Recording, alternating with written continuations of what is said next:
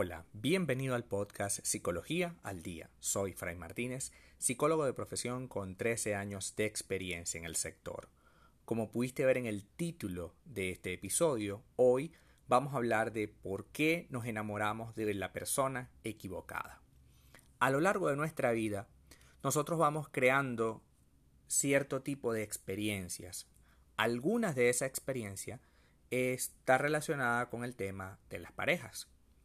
Y a veces tenemos una gran tendencia a repetir la misma persona en diferentes cuerpos, es decir, el mismo tipo de persona.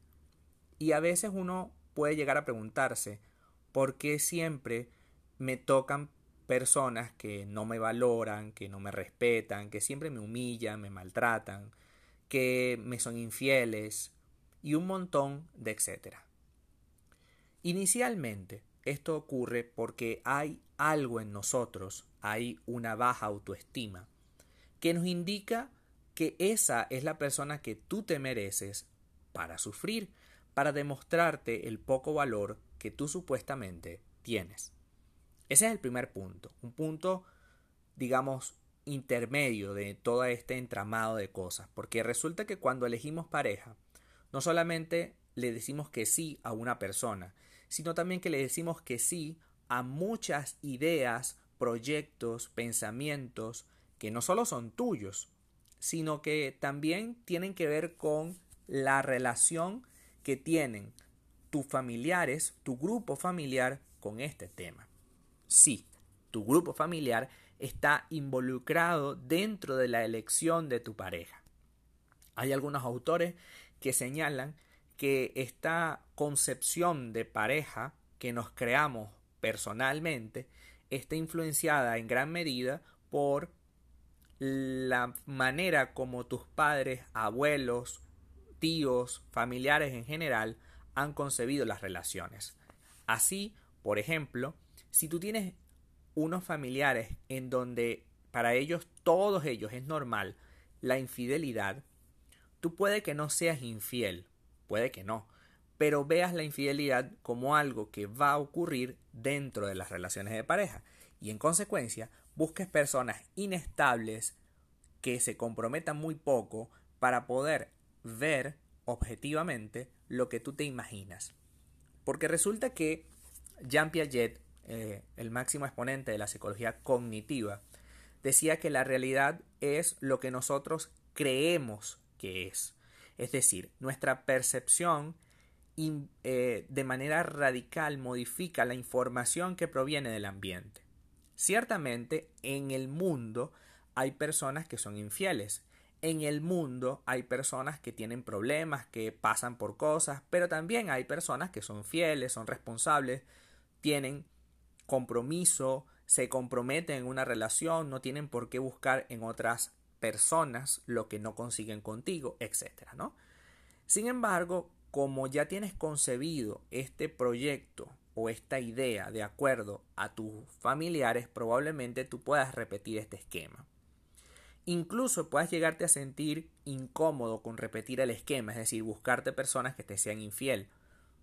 Pero lamentablemente hasta que no te des cuenta de que esto es parte de una influencia y no es una realidad, es decir, que no todo el mundo es infiel, que no todo el mundo tiene inmadurez emocional, entonces podremos modificar la información o la interpretación, mejor dicho, de la información que viene de afuera. Porque al final lo que ocurre es que la interpretación de lo que ocurre afuera, de aquella información que proviene del exterior, está equivocada. Es como que tú te pongas unos lentes y esos lentes no estén bien graduados. Entonces, tu enfermedad de vista no está bien dirigida. Entonces puedes cometer muchísimos errores porque te falta la visión. En este caso pasa exactamente el mismo ejemplo. Te falta la visión de lo que es una relación de pareja estable, de cómo construir una relación de pareja estable y en consecuencia no sabes cuál elegir. Te la pasas de bar en bar, de discoteca en discoteca, de reunión entre amigos digamos, no muy em, saludables y en esas reuniones de amigos que tienen problemas, que son muy tóxicos, ahí estarás consiguiendo una y otra vez tus relaciones de pareja. Vamos a hacer un pequeño ejercicio tú y yo en este momento. Revisa por un momento todas las personas que has tenido a lo largo de tu, de tu vida en cuanto a relaciones de pareja. Si ves un patrón que se multiplica, que se duplica en cada una de tus parejas, ahí es donde está el problema. Porque cuando duplicamos las relaciones, cuando vemos siempre el mismo tipo de hombre, el mismo tipo de mujer, somos nosotros quienes estamos creando esta realidad. No es lo que ocurre, es cómo yo lo estoy interpretando. Ciertamente, hay personas así, pero el encontrarte personas así constantemente dice más de ti que de la persona. Dice más de ti cómo estás tratando de buscar una, una vida e inclusive dice de tu poca imaginación. Porque vamos a estar claros, si la primera pareja la encontramos en un bar y no salió bien, la segunda pareja la encontramos en una discoteca y no salió bien, y la tercera persona la, encontramos en un concierto y no salió bien, ¿qué hacemos en esos lugares otra vez?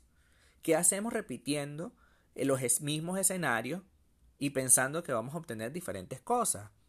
Que elegimos siempre una persona menor que nosotros y eso crees que te va a traer algo bueno, positivo para tu relación, probablemente no.